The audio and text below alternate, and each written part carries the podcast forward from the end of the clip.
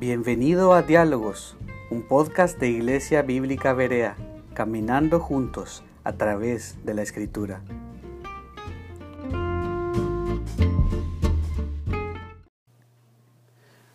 Buen día, soy Josué Pineda y estoy en un nuevo episodio de Diálogos, el blog y podcast de Iglesia Bíblica Berea. En este episodio quiero entrevistar otra vez a uno de nuestros ancianos, Samuel Heredia, y queremos conocerlo ahora tal vez de una perspectiva más seria, pero todavía más importante de lo que hemos hablado. Queremos conocer realmente su testimonio de salvación.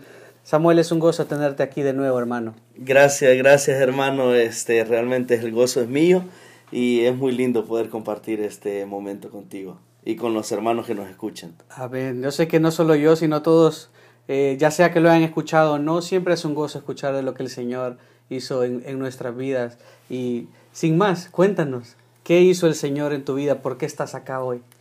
Bueno, fíjate de que ah, crecí, nací en un hogar cristiano, crecí en un hogar cristiano en donde ah, no había opción eh, el asistir a la iglesia, sino que era una obligación el poder ah, estar a días de servicio. Eh, estuvimos ah, en una iglesia hasta la edad que yo me vine, mis 19 ah, años que salí de ahí. Eh, mis padres, mis abuelos eh, asistieron a esa misma iglesia. Y en esa iglesia yo conocí al Señor a mi edad de 8 años. El Señor me rescata en esa iglesia con un hermano que vos lo has de haber conocido perfectamente, el hermano Eliseo Hernández Echegoyen. Eh, un hermano eh, eh, que le apasionaba el Evangelio. Y este hermano iba, un tío mío lo mandaba, especialmente de aquí de Estados Unidos, lo mandaba a El Salvador este, a hacer campañas evangelísticas. Y él llegaba a Metapán todos los años, en agosto, para unas campañas. Y estando allí al lado de mi madre, eh, él predicó un sermón de dos horas, como era clásico del hermano Eliseo. Pero a esa edad eh, el Señor me alcanzó, entendí el Evangelio, al final de la predicación yo estaba llorando, compungido, eh, la necesidad de mi Salvador. mi mamá me recuerdo que ella me abrazó y me preguntó si yo quería recibir al Señor como mi único y suficiente Salvador. Yo le dije sí, lloramos juntos, oramos juntos y desde ese momento el Señor ha, transformado mi vida. He pasado muchos episodios difíciles, me alejé del Señor por un tiempo, eh, pero desde ese momento fíjate que hubo una necesidad en mí de poder crecer, aprender más y no solamente eso, pero también de predicar su palabra. Mm. Fíjate que yo iba a la iglesia, mi papá trabajaba en las noches, yo iba miércoles en la noche a la iglesia y apuntaba todo lo que el pastor decía, todo, todo, todo lo que el pastor iba diciendo. Yo lo iba apuntando, lo que podía apuntar, ¿no? Es difícil apuntar un sermón, pero lo que podía apuntar, el pasaje bíblico. Yo llegaba a la casa eh, como a las ocho y media de la noche y mi papá iba llegando a esa hora y en lo que él estaba cenando yo me ponía un saco, me ponía una corbata y empezaba a predicarle el, el sermón que el pastor había predicado esa noche. Y desde pequeño empecé yo a sentir eh, ese llamado de parte de Dios a poder compartir su palabra.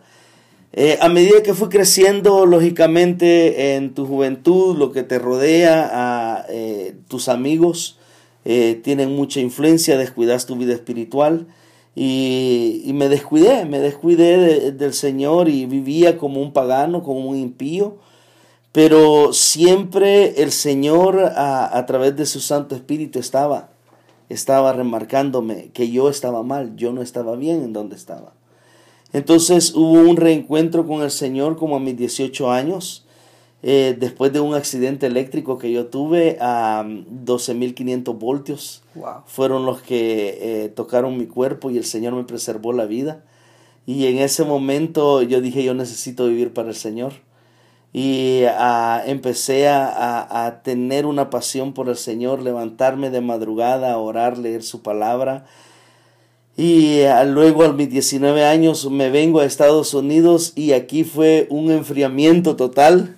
Eh, iba a una iglesia, asistía a una iglesia en donde no se hablaba de pecado, en donde solo ibas el domingo por la mañana por una hora.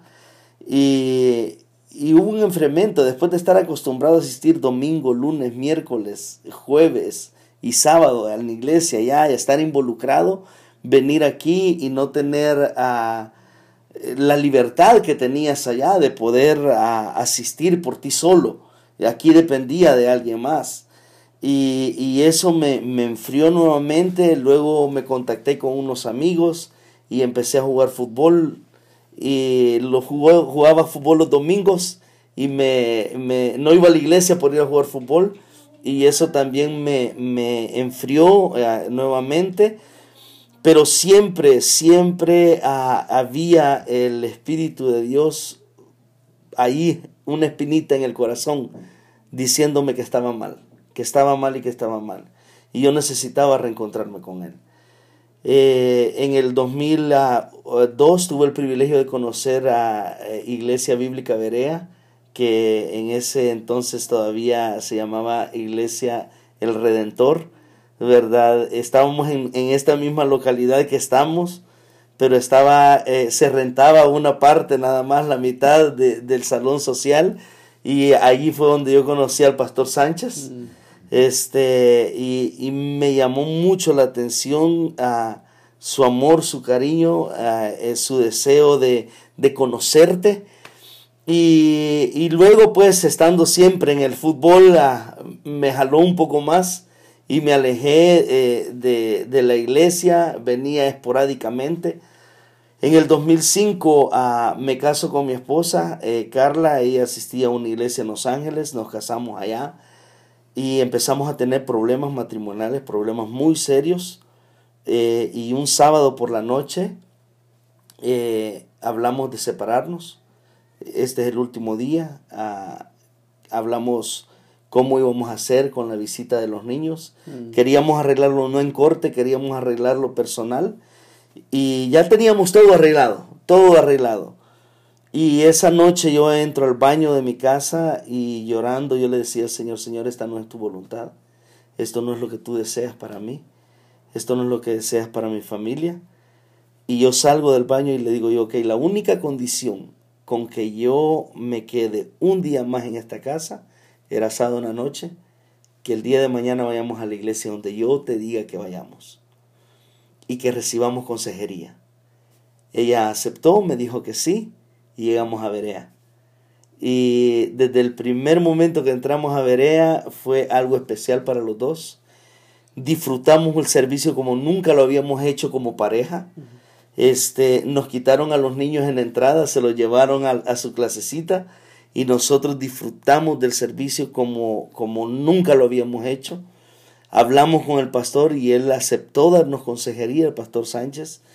Y desde ese momento nosotros empezamos a trabajar para el bienestar de la familia.